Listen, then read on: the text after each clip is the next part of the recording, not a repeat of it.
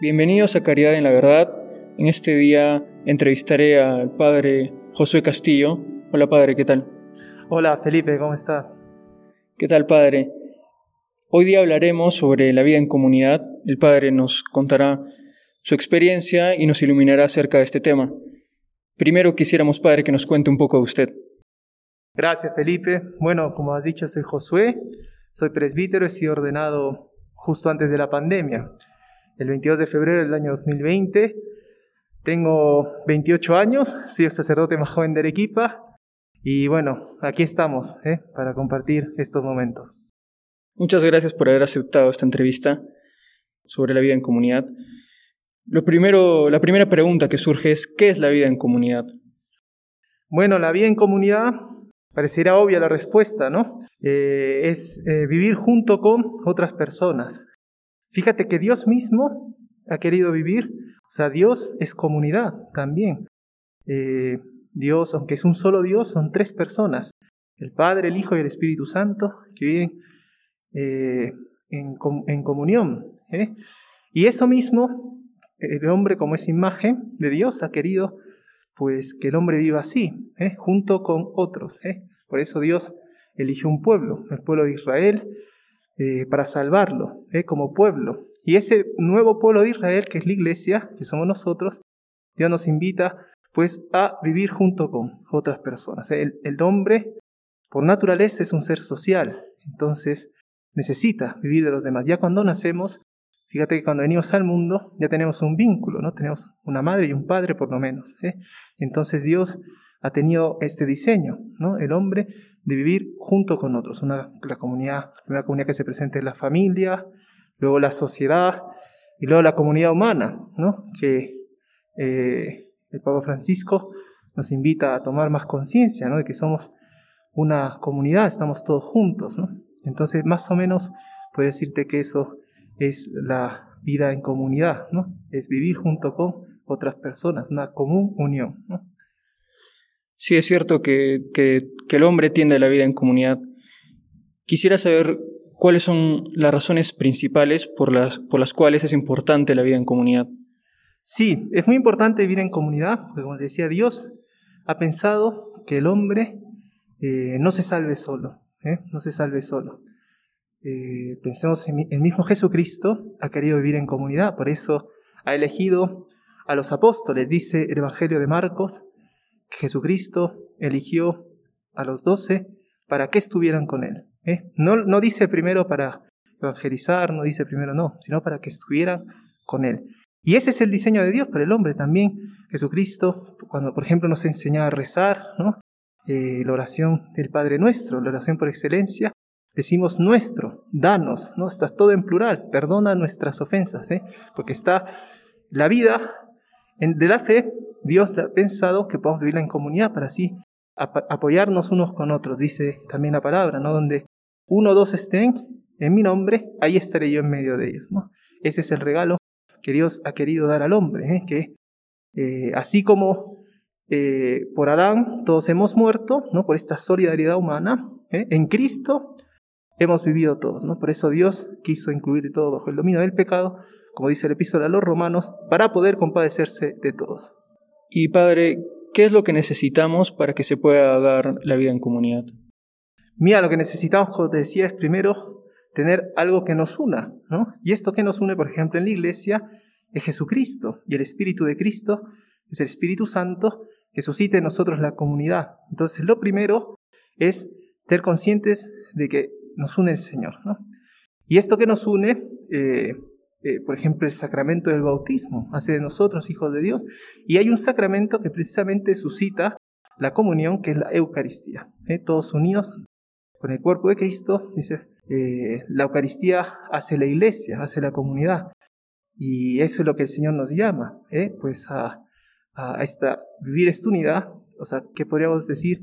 Lo principal es que aparezca Jesucristo. Es que si Jesucristo aparece, su Espíritu Santo está en medio de nosotros, eso es lo que hace posible y lo único que necesitamos para vivir en comunidad. Claro, uno se puede desanimar, ¿no? Diciendo, uh, pues yo, yo tengo, me gusta vivir solo, yo tengo tal pecado que me separa de los demás, pero, pero no, eso dice que nada nos puede perder el amor de Cristo. Y si estamos unidos a Cristo, eso es lo que nos une, con aquellos que incluso pensamos que no tienen ningún, eh, ninguna cosa en común, digamos así, con otro. ¿no? Nos une Jesucristo, más allá de las culturas, del idioma, de las edades, de todo.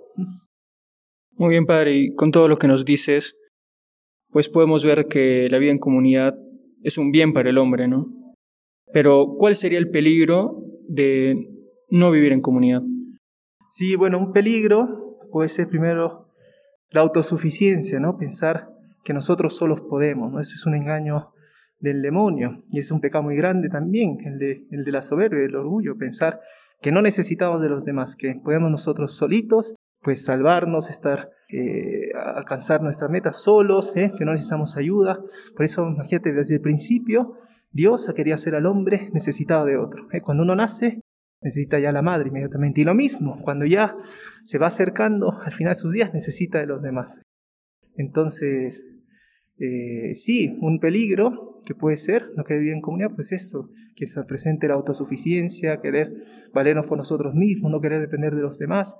Y Dios dice, mira al soberbio de lejos, ¿eh? en cambio al humilde, al que ve que se siente pobre, que necesita del otro, que necesita de la oración de los demás, que necesita de la ayuda de los demás, ¿eh? incluso del afecto de los demás, pues ahí, ahí está Dios, porque incluso necesitamos de Dios mismo. ¿eh? El hombre nunca se podrá valer por sí mismo, porque incluso el ser, la existencia, le viene de Dios. Muchas gracias, Josué. Para finalizar, me gustaría que nos, que nos des tu experiencia sobre la vida en comunidad.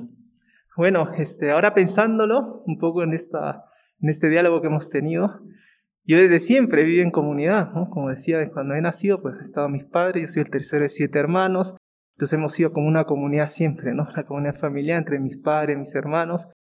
Y bueno, ahí yo he visto cómo Dios pues nos ha ayudado, porque todos mis hermanos somos muy diferentes, ¿eh? cada uno tiene una manera de ser, incluso mis padres, ¿no?